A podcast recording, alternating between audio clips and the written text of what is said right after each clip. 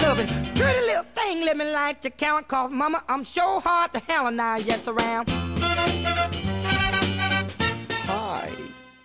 Hi everyone.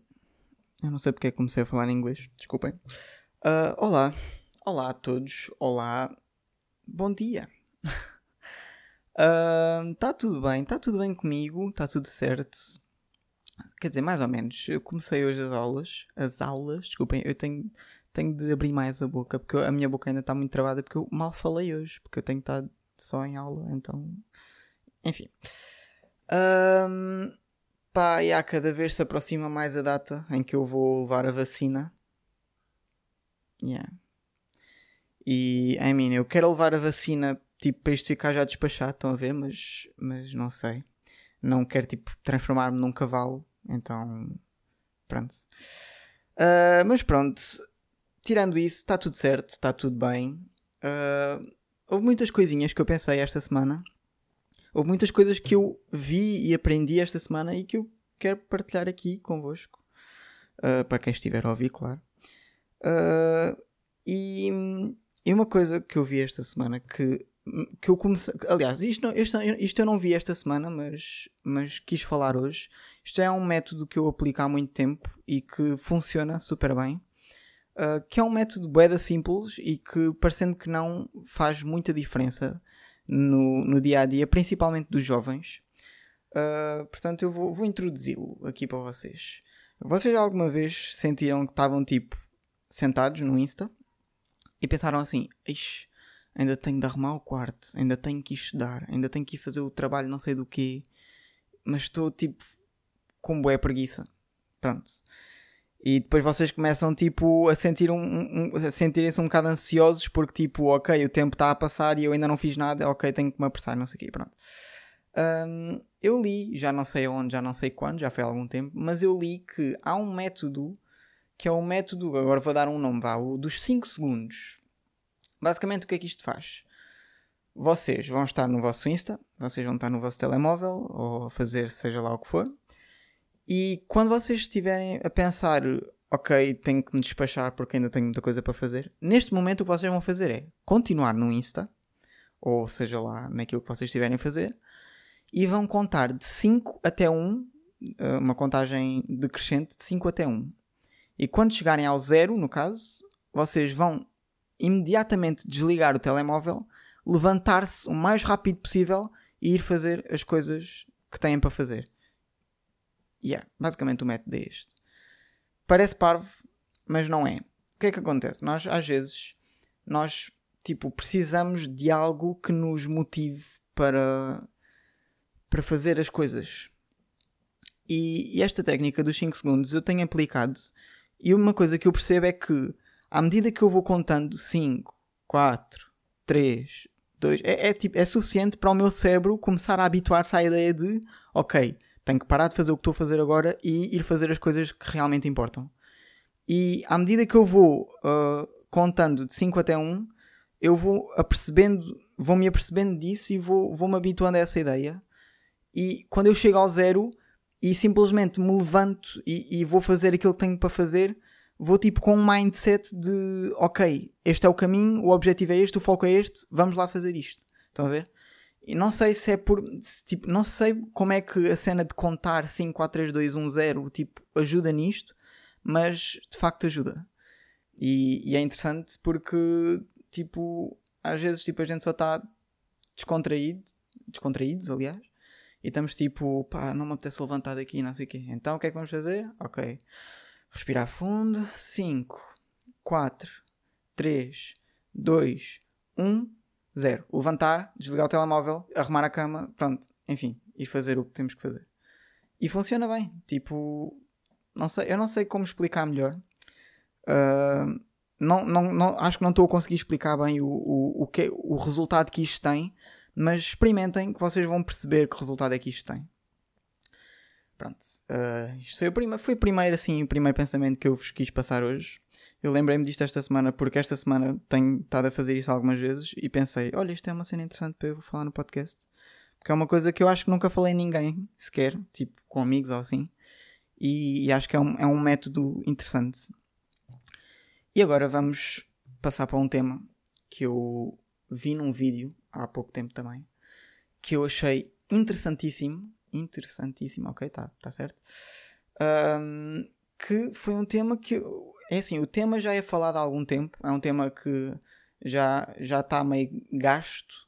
Sei que vocês me entendem que é tipo, já foi muito falado, já acho que quando eu achava que já não era já não era possível extrair mais sumo deste tema, eu vi um vídeo super interessante de um rapaz chamado Selbit. Ele não se chama Selbit, mas pronto, é o nome do canal do YouTube dele. Vão ver porque ele, é, ele faz cenas muito interessantes. Ele fez um vídeo sobre a teoria da Terra plana. E agora vocês estão a pensar, oh Gonçalo, mas a Terra não é plana, a Terra é redonda, toda a gente sabe isso, não sei o quê. Pronto, ok. Ou então se calhar estou a pensar, uh, yeah, é óbvio que a Terra é plana, tipo, como é que as pessoas pensam que a Terra é redonda? Ok, não sei. Não sei em que é que vocês acreditam. Uh, mas pronto, acho que é um bocado óbvio para toda a gente que a Terra é redonda e isso, pelo menos a, maioria, a grande maioria das pessoas pensam dessa forma, portanto, uh, eu acredito nisso, então pronto.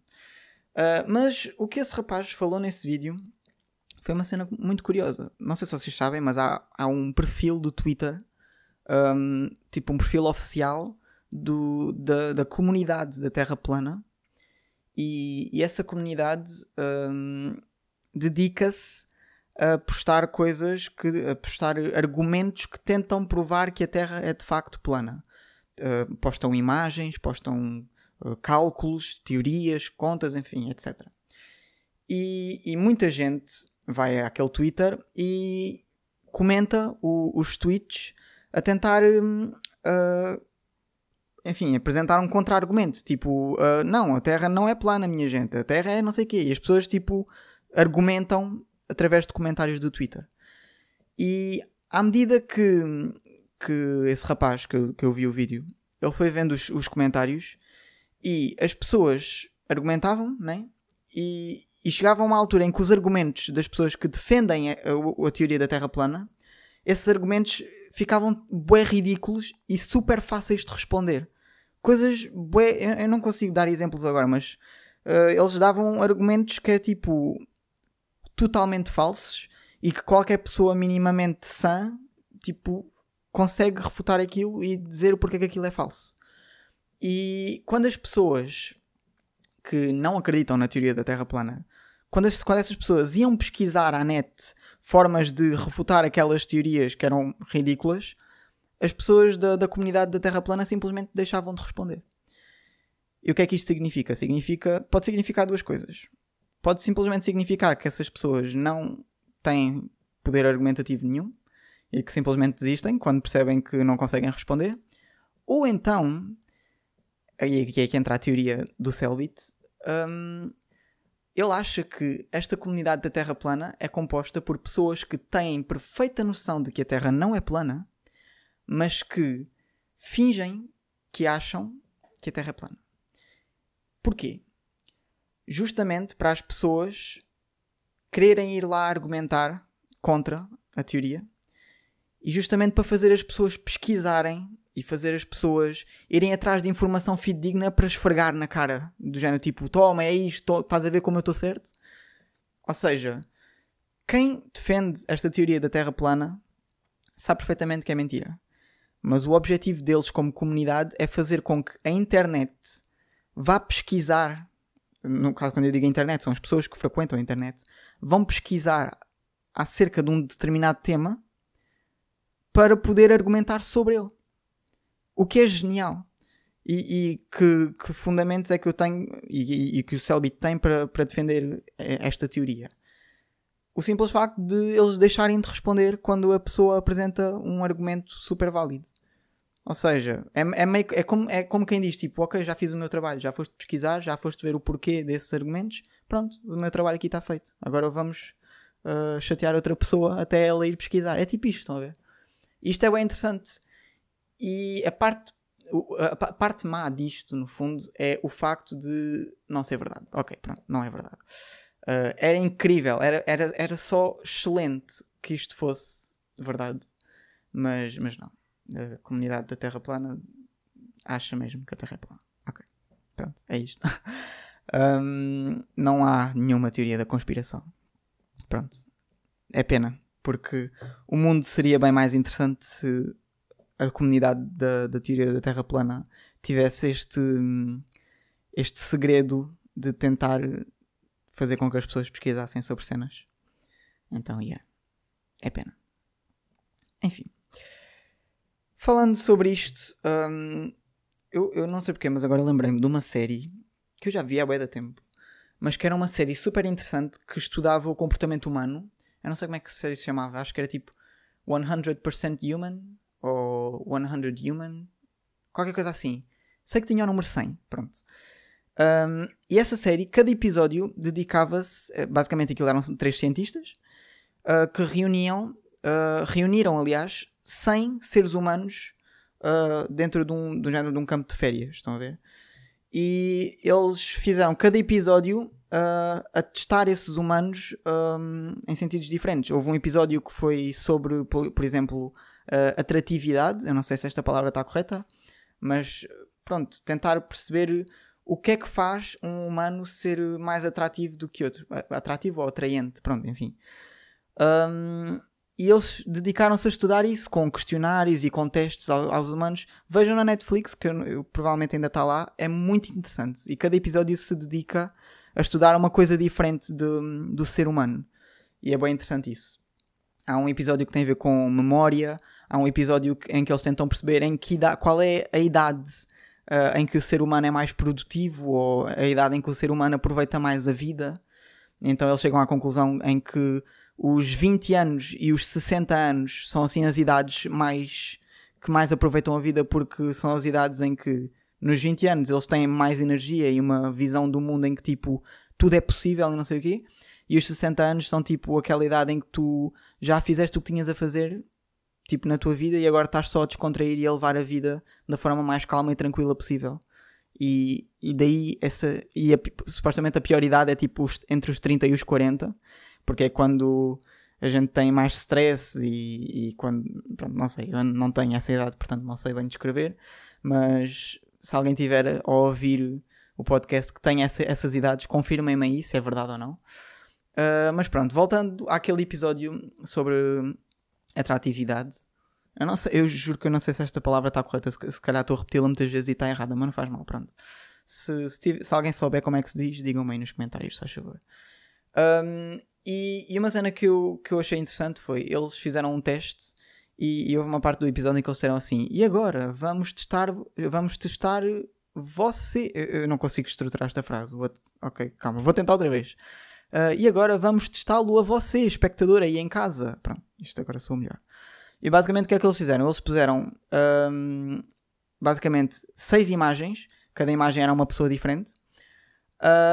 E eles puseram essas imagens a darem loop. Primeira imagem, segunda imagem, terceira imagem, quarta imagem, quinta imagem, sexta imagem. Depois mostraram outra vez a primeira, depois mostraram a terceira, depois a quarta, depois a sexta, depois a segunda, tipo assim de forma aleatória. E mostraram várias e várias vezes aquilo sempre em loop. E no final mostraram uma imagem com todas as seis imagens em simultâneo e disseram assim: qual foi qual, uh, qual destas pessoas é que você acha mais atraente? E nós, que estamos a ver a série, tínhamos que responder. E eu respondia número 4, pronto, já não lembro como é que era a pessoa, mas respondia número 4 porque daquelas pessoas todas parecia a mais atraente ou a mais tipo bonita, enfim. E, e depois eles disseram-me assim, eh, não foi a mim, pronto, eles disseram na série: você provavelmente escolheu a pessoa número 4. E eu fiquei tipo, ah, ok, agora quero a explicação disto, que isto foi estranho. Tipo, como é que eles souberam o que é que eu escolhi? E a explicação deles foi uh, que a pessoa 4 foi a, a, foto que eles mais repetiram naquele loop de fotos. Ou seja, foi a foto que nós, espectadores, vimos mais frequentemente.